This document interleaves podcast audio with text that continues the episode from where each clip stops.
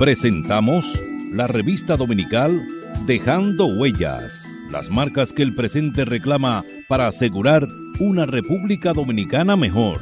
Dejando Huellas.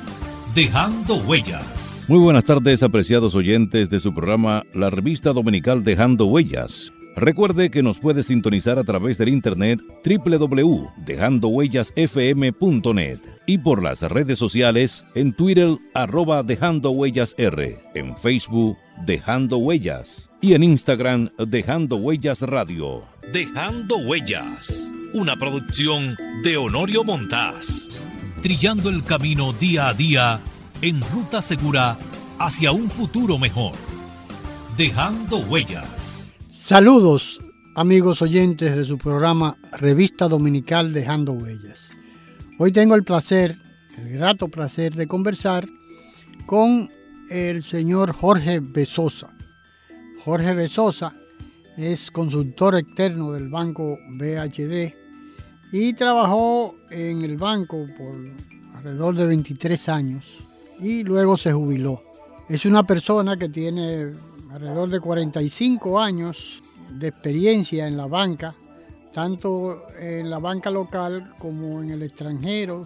Fue el propulsor de este interesante programa eh, creado con el propósito de orientar, de formar, de darle una idea de la utilización de, de esos fondos, que regularmente son fondos importantes para esos jóvenes menores de edad en la mayoría de los casos, eh, que eh, puedan tener una orientación de cómo ahorrar, cómo utilizar esos, esos, esos fondos que, le han caído del cielo, ¿no?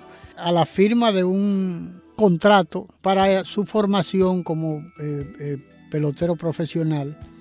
Este acuerdo fue firmado de, con un acuerdo con la Major League que es el organismo eh, norteamericano del béisbol, aglutina, agrupa todos los diferentes eh, equipos, eh, organizaciones de béisbol que existen en, los Estados Unidos y que es el máximo organismo de decisión dentro del béisbol organizado. De manera que este proyecto, este programa del, del cual vamos a hablar, se le adelantó en, cierto, en cierta medida a lo que es encierra el nuevo proyecto de ley que se está discutiendo en el Congreso y que ya fue aprobado en primera lectura por el, Senado de la República y que ahora va a ser discutido por la Cámara de Diputados y desde luego pasará de nuevo si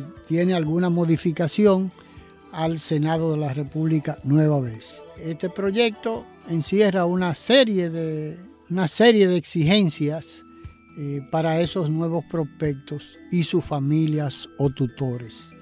De manera que vamos a escuchar a don Jorge Besosa que nos hable de qué ha sido y en qué medida ha aportado este programa del BHD a los nuevos prospectos desde el 2008 que fue creado este programa de orientación y de asesoría a los nuevos prospectos para el profesionalismo del béisbol. Buenas tardes, don Jorge.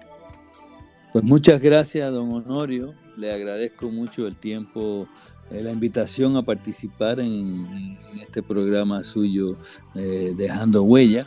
Eh, para mí es un, placer y un honor poder participar y compartir nuestras experiencias en este programa con los jóvenes prospectos de las grandes ligas. Eh, con los nuevos prospectos. Eh, sí, para mí poder tener esta conversación con usted sobre este tema que me apasiona bastante. Eh, con mucho gusto. No sé si ha tenido oportunidad, pero me gustaría que hablara un poco acerca de lo que es el proyecto el programa, mejor dicho, el programa. Tenemos este programa en donde eh, le pagamos los bonos a todos los jóvenes prospectos que son contratados por las 30 academias que tiene Major League Baseball en el país. nosotros orientamos no solamente a los jóvenes, sino también a los padres, a veces en conjunto con Major League Baseball, para, para que ellos eh, entiendan el, eh, el bienestar de tener eh, este dinero, cómo administrarlo, la importancia que es de tener ahorros para el futuro. le orientamos a cómo manejar dinero eh, de forma electrónica, porque ya hoy día todo se hace electrónicamente. Les ayudamos a, usar el, banco por internet, eh, los cajeros automáticos eh, y le indicamos las diferentes alternativas de inversión que tienen para poder salvaguardar sus ahorros. Y pues llevamos bastante tiempo ya haciendo esto.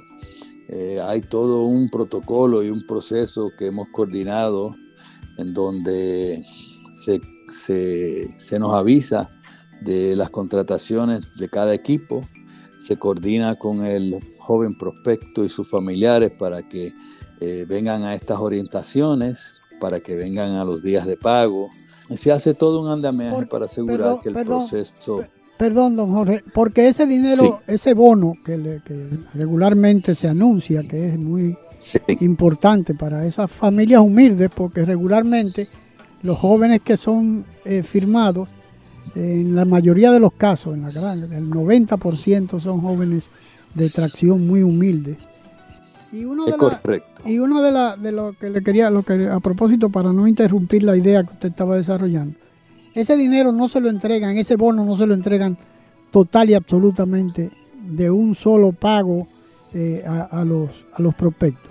O sea, se lo van entregando eh, en, cuotas. Es la pregunta que, me surge. No, bueno, sí, pero no, la, el pago se hace de, de, una vez, no es por cuotas, es un pago total, que es lo que acuerdan con el equipo. Ese pago, pues, eh, cuando se hace el desembolso en nuestras oficinas, se, asegura de cumplir con, como le decía, un protocolo ya establecido con Major League Baseball, en donde el joven y sus padres vienen a, firmar todos los documentos debidos. Ahí también se hacen pagos en donde los, los jóvenes y los padres encargados ya han hecho compromisos, por ejemplo, con los manejadores, que también se hace el desembolso a esos manejadores para asegurar que eh, el prospecto pues cumpla con todos sus deberes hasta el momento y lo que les sobra después de haber hecho esos pagos que ellos habían contratado, pues es donde se puede utilizar para que ellos hagan sus ahorros, sus inversiones para que puedan prosperar en el futuro. Eso, esos acuerdos con los manejadores son, son discrecionales o hay una hay establecido, establecido alguna algún eh, algún protocolo para para que no sean también explotados por los manejadores porque realmente son en la mayoría de los casos hay veces que, son que, ni siquiera han llegado a, un bachillerato o no tienen una, una formación, mucho menos, ¿no? O sea, son justamente porque son eh, casi todos, en la mayoría de los casos, son menores de edad que apenas han, han cursado la, escuela primaria y tal vez la, secundaria, ¿no? Entonces, eso no, no, no hay algún hay algún blindaje, si acaso se puede llamar así, para que no sean los manejadores los mayores beneficiarios de ese, de ese tipo de, de acuerdo o de, esa, de esas sumas que se le, se le van a desembolsar y de los compromisos que supuestamente hacen los manejadores con los prospectos. ¿Hay algún protocolo, hay alguna, o, no, o ustedes no tienen nada que ver con los acuerdos que se hagan? Sí, e, e, es correcto. Nosotros no tenemos nada que ver con esos acuerdos. Son acuerdos, como usted indica, discrecionales. Eh, a través del tiempo han, variado en, sus formas y en los montos y en los porcientos que se cobran. Eh, Major League Baseball hace ya unos 3, 4 años ha ido eh, tratando de uniformar el asunto y, ha exhortado a todos los manejadores a que sigan esos protocolos. Nosotros en el banco manejamos todas las cuentas de los manejadores totalmente aparte de todo el proceso con los jóvenes para que no hayan conflictos de intereses. Cuando llegan los días de desembolso, ahí es cuando eh, pues nos presentan todos los documentos para nosotros hacer los desembolsos debidos a estos manejadores.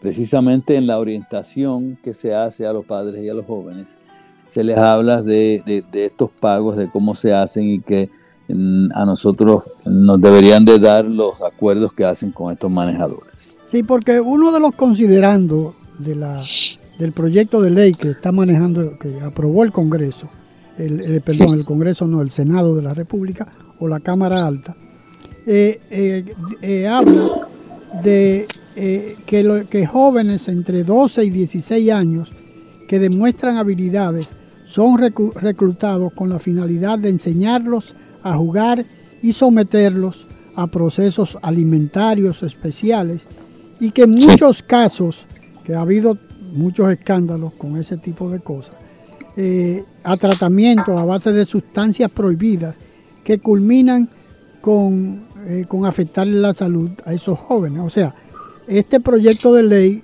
cuida hasta, hasta ese, ese extremo, ¿no? Eso, hasta ese, ese tipo de, de situación, que se han presentado muchísimos escándalos y que han habido eh, lamentablemente muchos jóvenes que eh, con ese tipo de, tratamiento que le van sometiendo los entrenadores, los, reclutadores, eh, realmente son rechazados ya en, en, las menores, en las ligas menores, en base al dopaje, a, las pruebas de dopaje y ese tipo de cosas.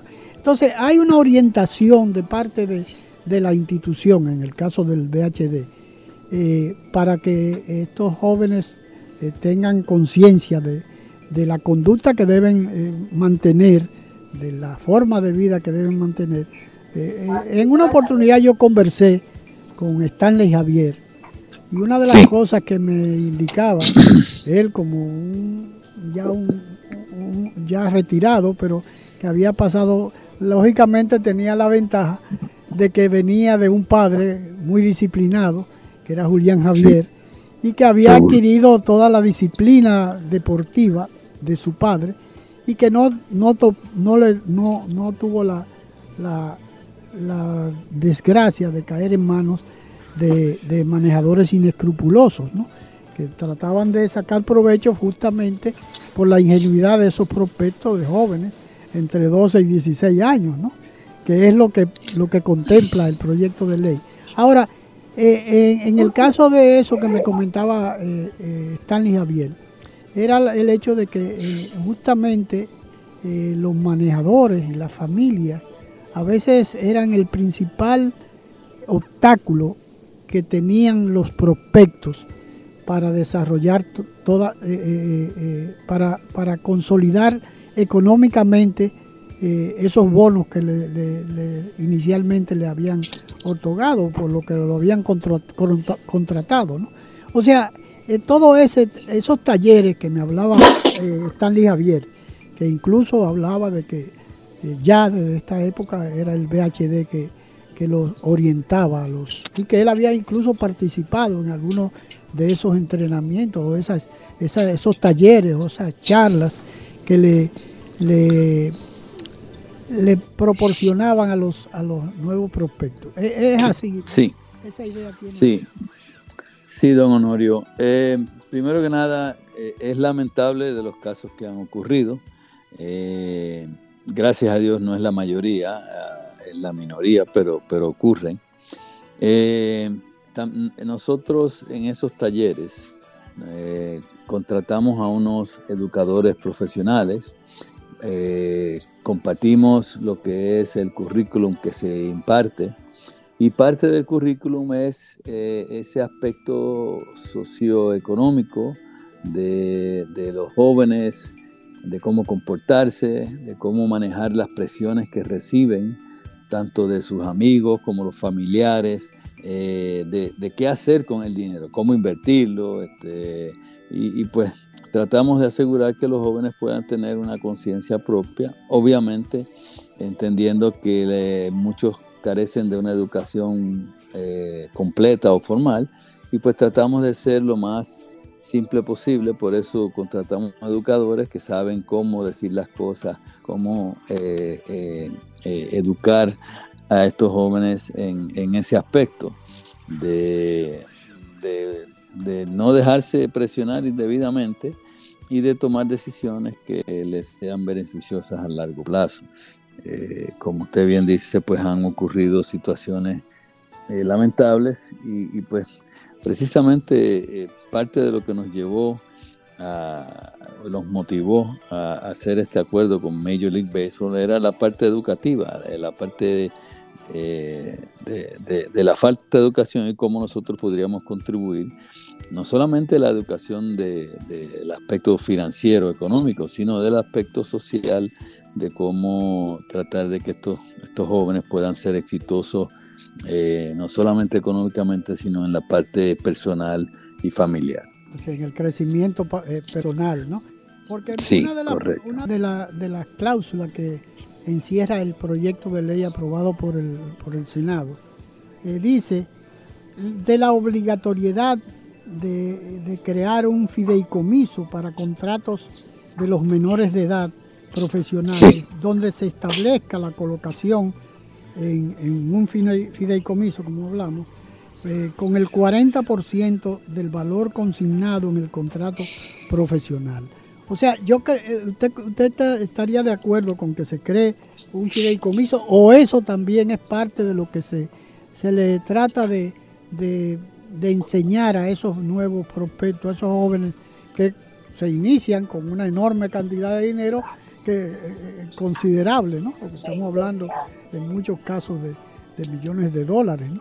Y entonces, eh, el hecho de que se, eh, ese tipo de, iniciativa, el banco también trata de que, el BHD trata de que, de que eh, piensen o que se creen ese, esa herramienta que es el fideicomiso para evitar que se dilapiden esa, esa, esa, esos, esos, bonos, esos grandes, esa grande cantidad de dinero. Sí, nosotros estaríamos de acuerdo con, esa, propuesta. Eh, de hecho, en el, en, el, en el abanico de productos y servicios que ofrecemos, pues siempre se ofrece el fideicomiso.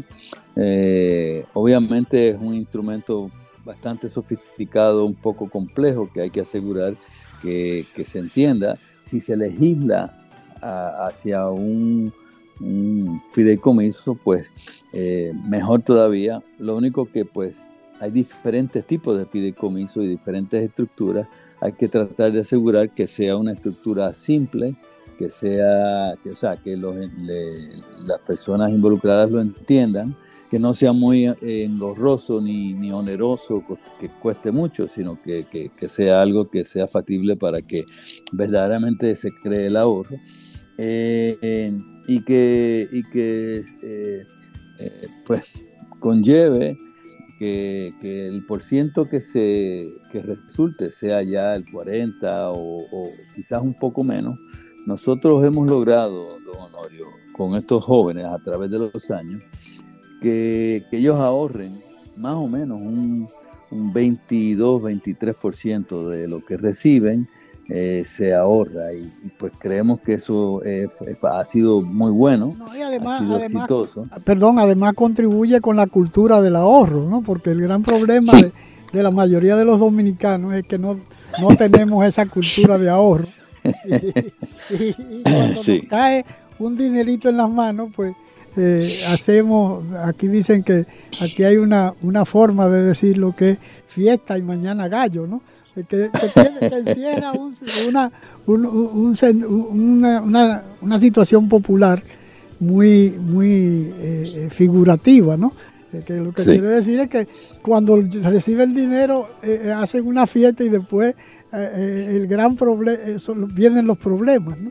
Entonces ayudan a la, a la culturalmente a que esos profesionales, esos prospectos, mejor dicho, porque no llegan todavía en muchos casos en el camino se, se diluyen esa, porque eh, de acuerdo a lo que yo tengo entendido, de esa gran, de esa gran cantidad de, jóvenes prospectos que firman, tal vez eh, llegan a grandes ligas o se consolidan en grandes ligas alrededor de un 30%, si acaso. Eso es mucho, don Honorio. las estadísticas que nosotros entendemos son más bien eh, un 5%. o sea que la, mayoría no llega y, precisamente ese es el consejo que damos que, obviamente quisiéramos que todos llegaran, pero al tener tantos que no llegan, pues ese ahorro es muy importante para que luego pues puedan seguir estudiando o puedan eh, seguir beneficiándose de, esa bonificación que, se le otorgó eh, y que a lo mejor reciben un poquito más al tratar de llegar, pero que, lo aprovechen para que sea un futuro eh, promisorio. Porque una de las, de las, de las situaciones que, yo le comentaría alrededor de este tema es que tal vez esa formación que ustedes, que el Banco BHD le, le proporciona a los, a los, a los prospectos, porque estamos siempre hablando de los prospectos, justamente como usted acaba de decir, el, el, porcentaje que llega a, decollar en grandes ligas es mínimo, ¿no? Pero el resto de los que de los prospectos firmantes eh, le debe servir mucho en, en el futuro. Eh, por un lado, el, la cultura del ahorro, por otro lado, eh, ahora con el tema de la obligatoriedad del fideicomiso, que es un, ahorro eh, eh, futuro y permanente. Pero aparte de eso, la cultura que le proporciona el VHD en esos entrenamientos, en esas clases, en, en esos talleres, le debe servir mucho en el futuro, triunfen o no, para que no pase lo que ha pasado con una gran cantidad de, de profesionales que han, llegado, que han decollado en grandes ligas y que han ganado millones y millones de dólares y que finalmente terminan casi como pedigüeños, ¿no? Porque o caen en la droga o dilapidan el dinero con, eh, con, eh, muchas eh, actividades de diversión o, compran, compran y regalan o, compran carros enormes y, hasta aviones, según me comentaba Stanley Javier, hay algunos que compran de inmediato, desde que llegan a grandes ligas, compran un avión eh, porque entienden que, ya ellos están consolidados económicamente. Pero todo ese tipo de cosas, ¿usted no cree que le puede servir en el futuro aún eh, eh, logren consolidarse en grandes ligas. Sí, definitivamente. De hecho, nosotros hemos traído eh, jugadores ya en las grandes ligas, jugadores dominicanos que, porque en estas, en estas charlas nosotros hacemos una graduación. Se les emite un diploma de haber tomado tantas horas del taller y hay una, una pequeña ceremonia donde se traen figuras prominentes y de hecho en una ocasión estuvo eh, David Ortiz, el Big Papi. Que justamente, justamente eh, hoy eh, será elevado al Salón de la Fama, será el cuarto dominicano sí, seguro. Que, que, proclamado en el Salón de la Fama. Y, tenemos ahí en turno a, a, a Pujol y tenemos unos cuantos dominicanos más que tenemos la esperanza de que también, que eso debe ser una lección interesante para esos prospectos, ¿no? El hecho de, que, de que, por ejemplo, en el caso de, personas como eh, el, David Ortiz, que nace en Jaina y, tuvo una, formación muy humilde, y se ha descollado de manera que se ha convertido en un líder en, Boston, ¿no? Se puede decir que, que, es uno de los e incluso en la celebración de hoy, eh, allá en, el Salón de la Fama, eh, hay una cantidad de orquestas de, dominicanos que se va a convertir aparentemente en una, gran festividad, ¿no? Eh, de manera que yo creo que eso es un, un estímulo para esos nuevos prospectos y además que el comportamiento de, esos peloteros como, como el, lanzador Martínez y, los que han llegado al Salón de la Fama, Marichal, que ha sido siempre una persona muy correcta, muy comedida, muy discreto eh, y eso es un ejemplo para esos prospectos. Yo creo que eso deben ser de las cosas que se le deben eh, eh, instruir en esos talleres a esos, esos prospectos que, como dice el, proyecto de ley, están entre los 2 y los 16 años. Sí, parte de lo que estas, estas figuras que han llegado le, indican a los jóvenes es que escuchen a los talleres porque si ellos hubieran tenido la oportunidad de tener esos talleres, ellos hubieran hecho mejor.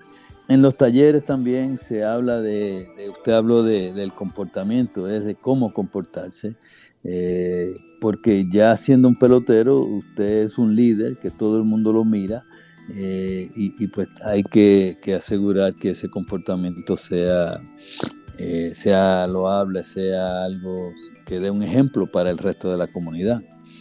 Eh, entonces, sí, nosotros tratamos de que esos talleres profundicen, les, les llegue al corazón muchas veces eh, y pues ayuden a que dentro o fuera de la pelota sean ciudadanos estrellas, ciudadanos modelos que puedan pues eh, seguir motivando a otros, porque en la República Dominicana el béisbol es algo eh, muy, muy loable, donde todo el mundo le gusta la pelota. Claro, y ahí por ejemplo, los ejemplos de, de Pedro Martínez, como decía ahorita, que uno de los que ha sido eh, que ha sido una persona eh, muy disciplinada y con un comportamiento ejemplar en su Mano Guayabo, en, una, en una, una comunidad eh, de mucha pobreza, pero con que han salido de ahí varios, varios, y como ha pasado, por ejemplo, con, otros que, han salido de, de, de Najayo, de, zonas muy, muy, de mucha pobreza y que eh, se han convertido en, líderes eh, comunitarios, pero en el caso particular de Pedro Martínez ha creado una fundación aquí en Santo Domingo, eh, allá en su, en, su zona, donde, en su comunidad, en Mano Guayabo, para ayudar justamente a los jóvenes, a los nuevos prospectos y a, a consolidar esa, esa idea que, está impartiendo el, el BHD que yo creo que es una de las cosas que se debe eh, valorar, el hecho de que, de que los bancos no solamente son para eh, manejar dinero y, para eh, una actividad económica, ¿no? sino que además deben contribuir, como en el caso de este programa con los nuevos prospectos de grandes ligas, y, tener y, aprovechar la oportunidad que da, por ejemplo, Major League para, para firmar acuerdos y para eh, apoyar también esos programas, porque eso es, una de las cosas interesantes, ¿no?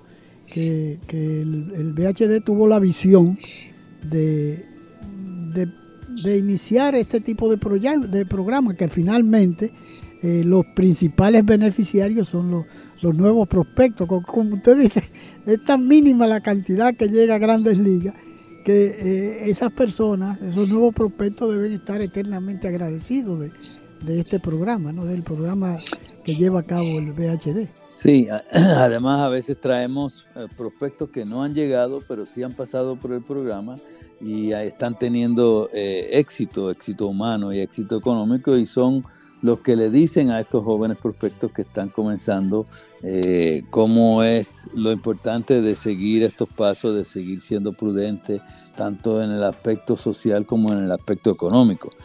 Eh, también le llevamos a algunos que están en las grandes ligas, que les dicen eh, todo el sacrificio que hay que hacer para poder llegar.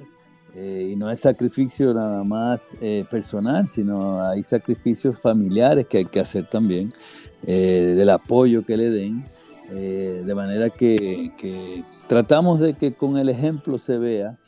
Eh, en ocasiones también le damos los ejemplos de los, los famosos que han tenido mucho dinero y hoy día, como usted dijo, pues no, tienen casi nada. el por qué, qué causa que ese fracaso ocurra para que ellos puedan tener esos ejemplos y no caer en, esas, en esos mismos caminos. Y hay, hay ejemplos penosos como el de Cutá Pérez, ¿no? Sí, hay muchos ejemplos penosos. Penosos de personas que han decollado en grandes ligas y que han tenido, han caído y se han levantado y se han vuelto a levantar, pero finalmente caen, ¿no? Eh, y principalmente con el tema de la droga, que es una cuestión tan, tan perjudicial para un, para un atleta, para un deportista, ¿no? Yo creo que, que eh, una de las cosas que tal vez sería interesante, no sé si ustedes lo hacen, es involucrar en cierta medida a la familia de esos prospectos, a que, a que entiendan eh, que esa, esa, esa dicha que han tenido, ese premio que han tenido de la vida, que le ha dado la oportunidad de manejar, deben tener mucha prudencia con el manejo del dinero, porque uno de los grandes problemas que tienen muchos prospectos, principalmente por, porque son niños, muchos, de 12 a 16 años, todavía no tienen una, un criterio muy claro de lo que significa el dinero y a veces la familia misma se convierte en, en, cómplice del fracaso de esos prospectos. Ahí, Honorio, con Major League Baseball, junto con ellos, hacemos unos talleres de un día completo donde ya eh, como Major League sabe todos los jóvenes que, van a ser firmados, se invita a los jóvenes y a sus familiares, a los padres, las madres o el tutor legal que tengan, a estos talleres donde se imparten esos conocimientos que usted acaba de decir, cómo ser responsable con su hijo, cómo ser responsable eh, con el dinero, cómo ser responsable con los aspectos sociales. Eh, y pues eh, es un taller de un día completo. Muchas veces se dividen a los jóvenes en un, salón y a los padres en otro salón donde se le imparten esos conocimientos. Luego se unen ambos para que puedan socializar los, conocimientos. Y la verdad que, es un, taller muy bonito. Desafortunadamente solamente un día. Eh, porque la educación muchas veces toma mucho tiempo y muchas veces pregonar lo mismo para que se pueda entender y escuchar. Pero por lo menos hacemos eso, se hace un, acuerdo, todos los años hacemos eso conjunto con Major League. Y luego, una vez eh, ya se, se, hacen los, las, los desembolsos de los, de los bonos, pues entonces se hacen con los prospectos talleres que conllevan muchas más horas, mucho más tiempo.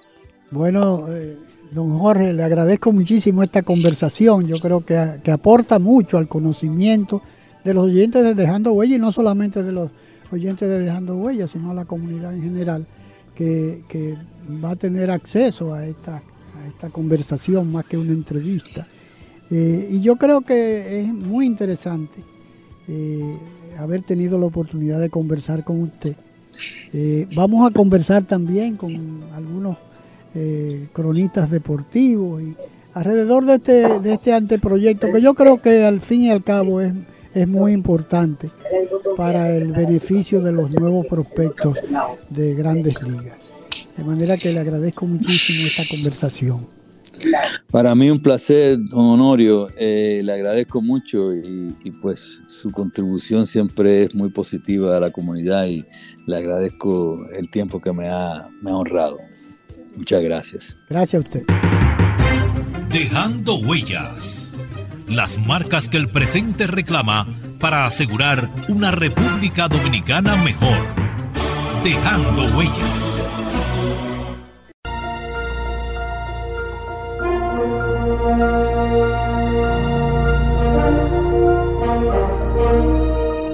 Los dominicanos debemos unirnos con sentido patriótico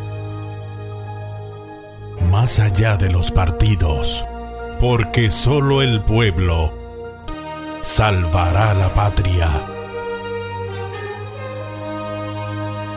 Marcha Patriótica. Sábado 6 de agosto, 10 de la mañana. Parque Colón, Zona Colonial.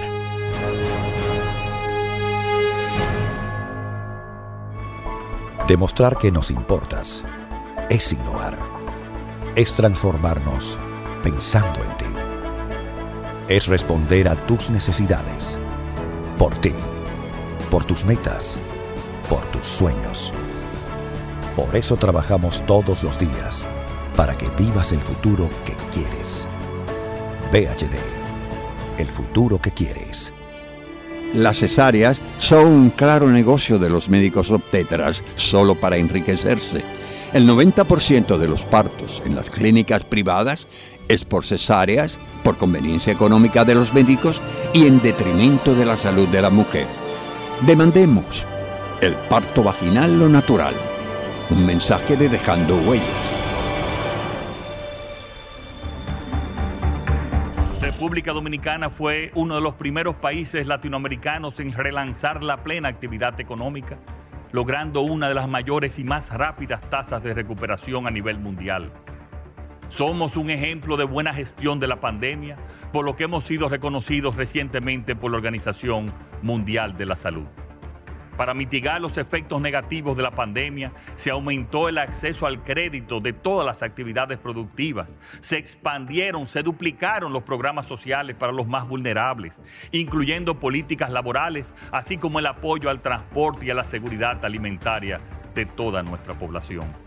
Todo esto permitió que en 2021 el Producto Interno Bruto creciera un 12.3% con relación al 2020.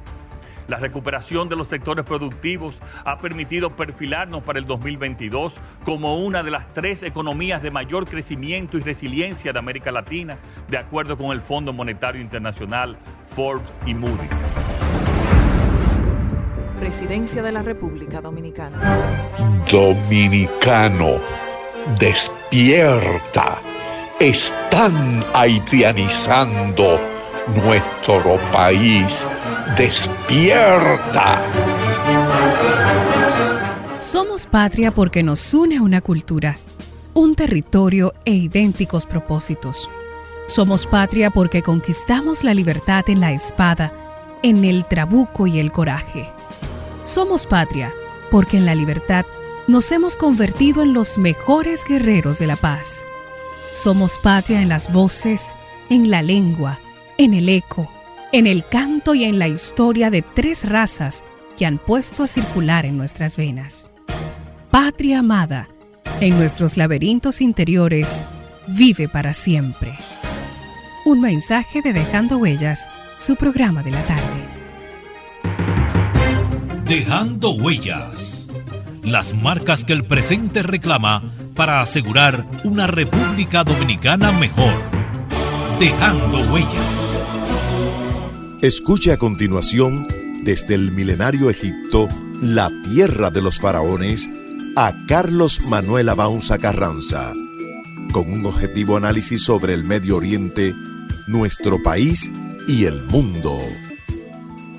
Buenas tardes, mis queridos amigos de Dejando Huellas. Les habla Carlos Manuel Abaunza Carranza desde el Cairo, la capital de Egipto. Habíamos dicho en, nuestra última entrega que el siguiente programa lo íbamos a dedicar a seguir abordando el tema palestino-israelí, que por dicha al día de hoy ha, mitigado la guerra que, que se instauró, el conflicto armado que continúa pesando sobre todos nosotros, los que observamos desde lejos el conflicto, y darle una vuelta de rosca lo que habíamos dicho para más o menos concluir con, algunas consideraciones. El tema es que, como lo habíamos apuntado anteriormente, eh, mucha gente habla de 1947 y 1948 como el origen del gran conflicto palestino-israelí. En realidad no es así. En 1947 y 48, Inglaterra deja ante las Naciones Unidas eh, la región y Ben Gurion en 1948 ve una ventana de oportunidad de declarar lo que tenía, que ya había sido acordado con personas de las Naciones Unidas, así como de Inglaterra, toma una, un territorio muy diminuto, una fracción más o menos de, lo, de un 5% de lo que hoy es Israel, y declara el Estado, el nacimiento del Estado de Israel. Ese mismo día, que Ben Gurión declara el nacimiento del Estado de Israel, Estados Unidos lo aprueba.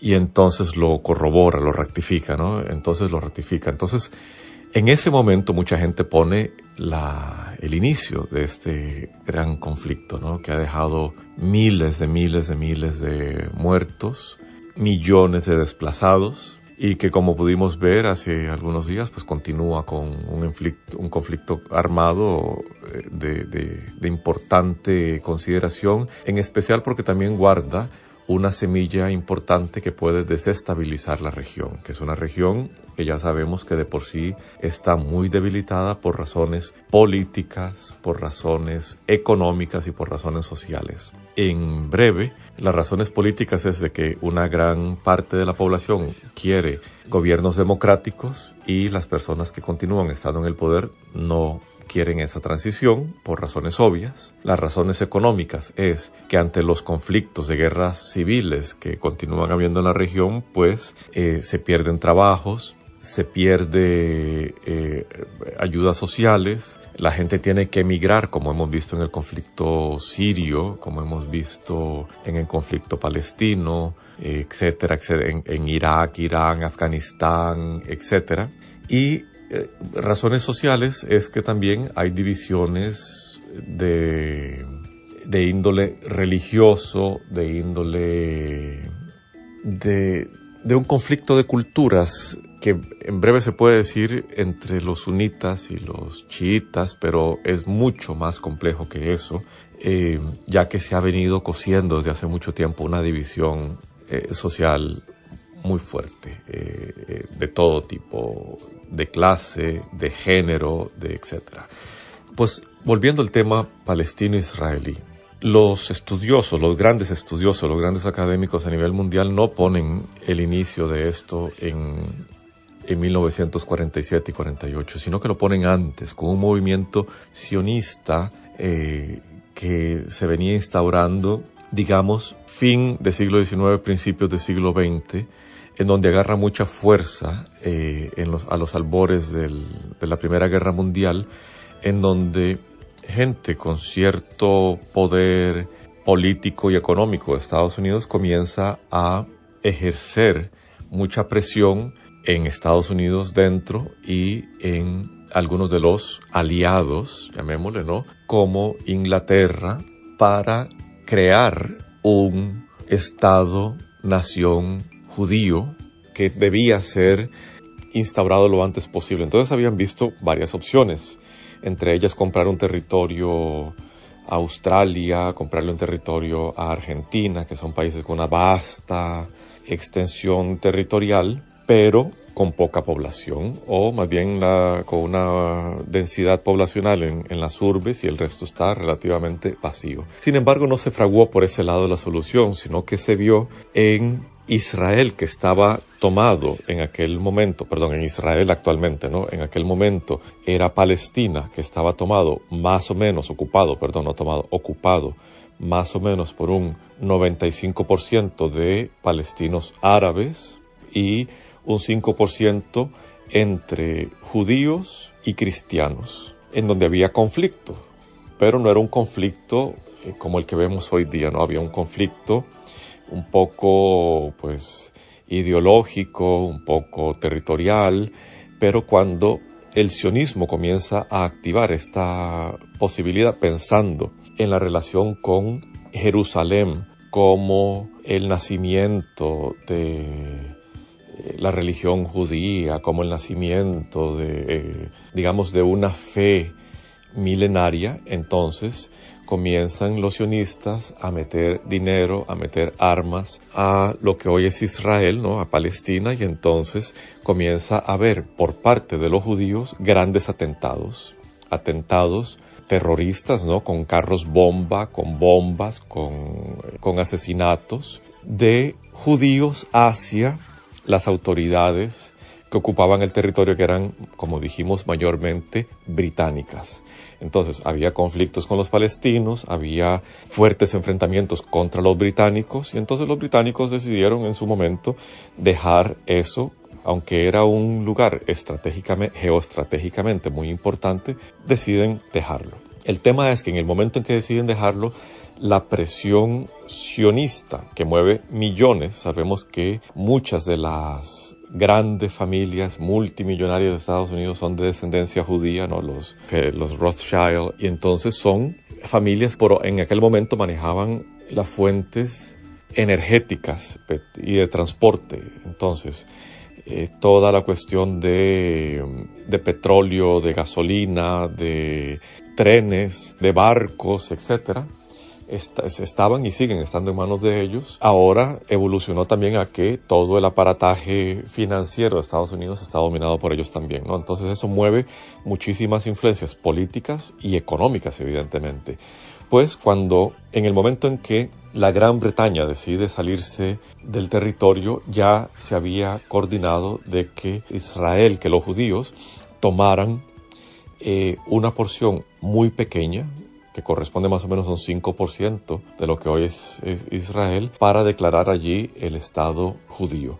Y entonces se declara por Ben Gurión en 1948 y ese mismo día Estados Unidos lo afirma, lo acepta, lo ratifica y comienza una nueva etapa del conflicto en donde Estados Unidos le da armas, inteligencia, logística y grandes sumas económicas a Israel a cambio de que Israel sea un aliado un enclave estadounidense en la región. Vean ustedes que es una región evidentemente árabe, y además musulmán en su gran mayoría, pero allí, en un punto neurálgico del área, está un enclave israelita en donde sí es judío, pero con, con una evidente agenda estadounidense.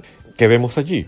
Que, por ejemplo, todas las armas, todos los, cohetes que vimos en esta guerra, en este último enfrentamiento, son de Estados Unidos. Las bombas estas lacrimógenas y las, estas granadas que, estallan son de Estados Unidos. Son las mismas que se han utilizado ahora para enfrentar el movimiento anti, antirracista en Estados Unidos. Son las mismas porque son de fabricación estadounidense. Entonces, el tema es que en tanto y cuanto Estados Unidos continúe dándole grandísimas cantidades de, dinero a Israel, pero sobre todo apoyo militar. Los aviones también son de Estados Unidos. O sea, siempre y cuando continúe Estados Unidos apoyando Estados Unidos y lo que se llama la gran parte de la comunidad internacional, ¿no? Estados Unidos, eh, el Reino Unido y evidentemente Europa, la Unión Europea, en tanto y cuanto continúen aceptando ese apoyo incondicional de Estados Unidos, como vemos. Los judíos, los israelitas más bien, se meten a la mezquita en un día santo, en donde la gente está arrodillada orando, se meten, les pegan, les tiran bombas lacrimógenas dentro del templo, dentro de la mezquita, y no pasa nada. Entonces, en el momento en que jamás tira un cohete, entonces ahí sí sale Estados Unidos diciendo de que Israel tiene todo el derecho de defenderse. ¿sí? Entonces, el tema es dónde pone uno ese, ese primer gatillo, esa primer, ese primer catalizador del conflicto. Y Estados Unidos siempre lo pone a favor de Israel, evidentemente.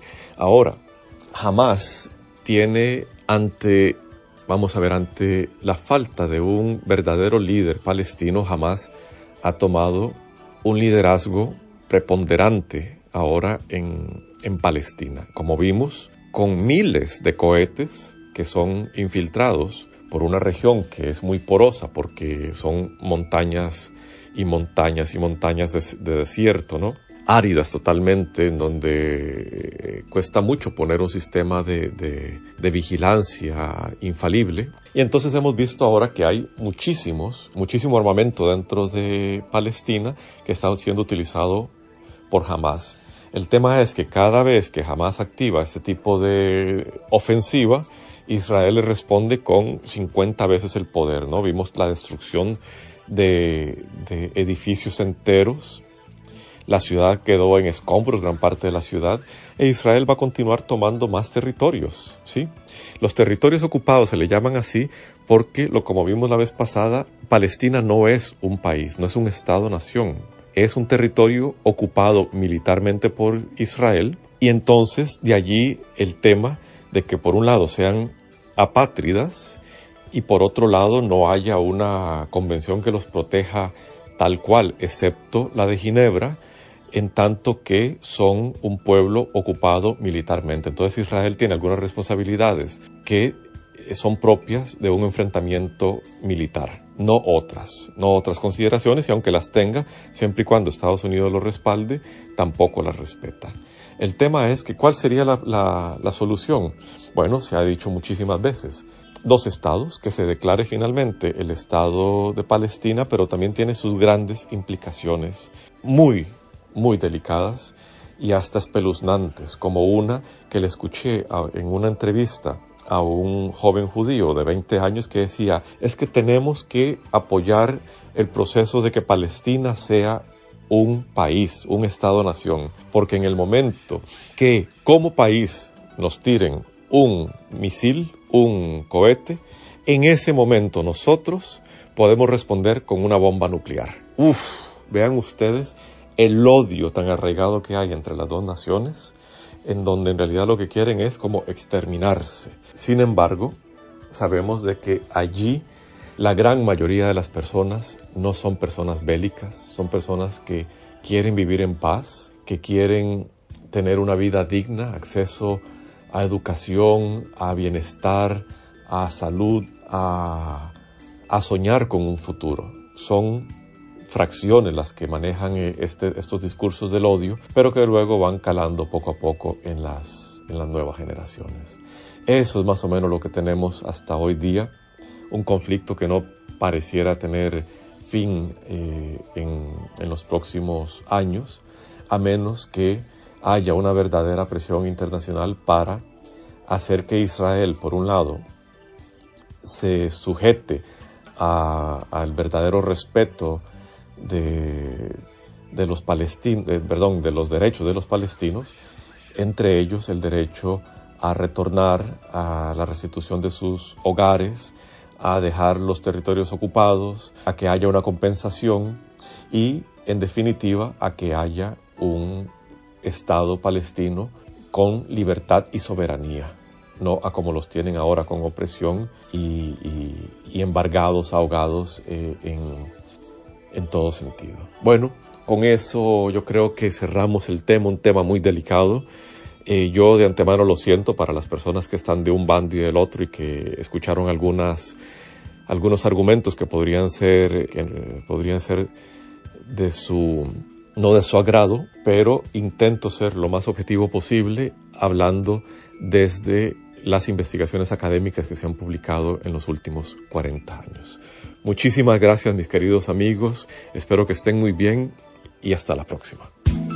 Hasta el próximo comentario de Carlos Manuel Abaunza Carranza, desde el norte de África. Dejando huellas las marcas que el presente reclama para asegurar una República Dominicana mejor. Dejando huellas.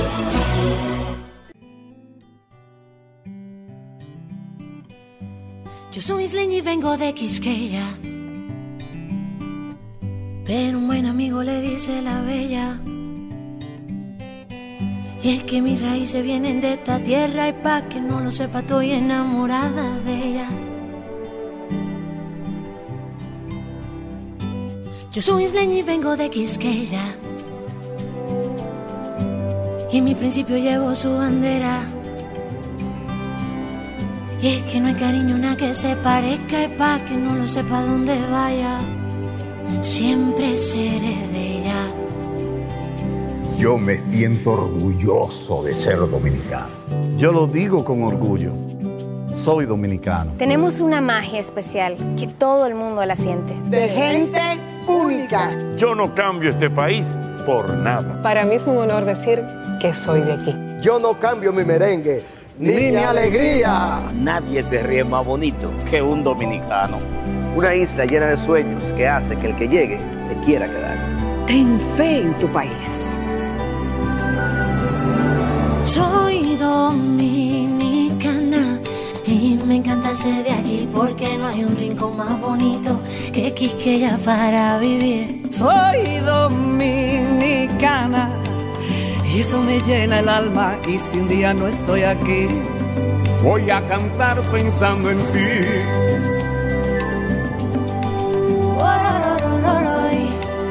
Tierra querida soy isleño y vengo de Quisqueya. Un pedacito donde Dios quiso que yo naciera. Dueños del merengue donde la alegría se siente. Y donde vaya siempre, siempre seré de ella. Pero sus colores han ido cambiando mi vida en montones. Y los rayitos de sol, pa' que te enamores. Sus habitas claras y no hay nada mejor que el calor de sus playas. Y es que este clima, mi amor, solo en mi tierra. Soy dominicana. Y me encanta ser de aquí porque no hay un rico más bonito que Quisqueya para vivir. Soy dominicana. Y eso me llena el alma y si un día no estoy aquí, voy a cantar pensando en ti. Voy a cantar pensando en ti. Voy a cantar, voy a cantar. Oye, qué rico, mami. Estoy enamorado. Qué linda es mi tierra. Ay, Yo vengo de una tierra llena de colores.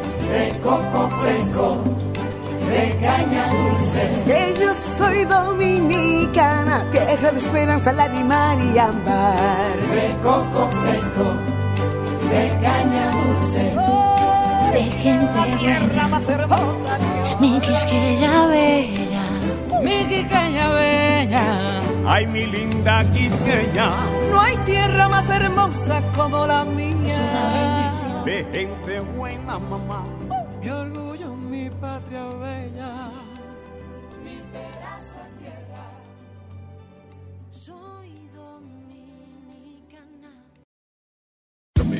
Agradeciendo haber estado con nosotros, se despide de ustedes dejando huellas, esperando poder contar con su audiencia en un programa más de la revista dominical Dejando Huellas, bajo la dirección y producción de Honorio Montaz.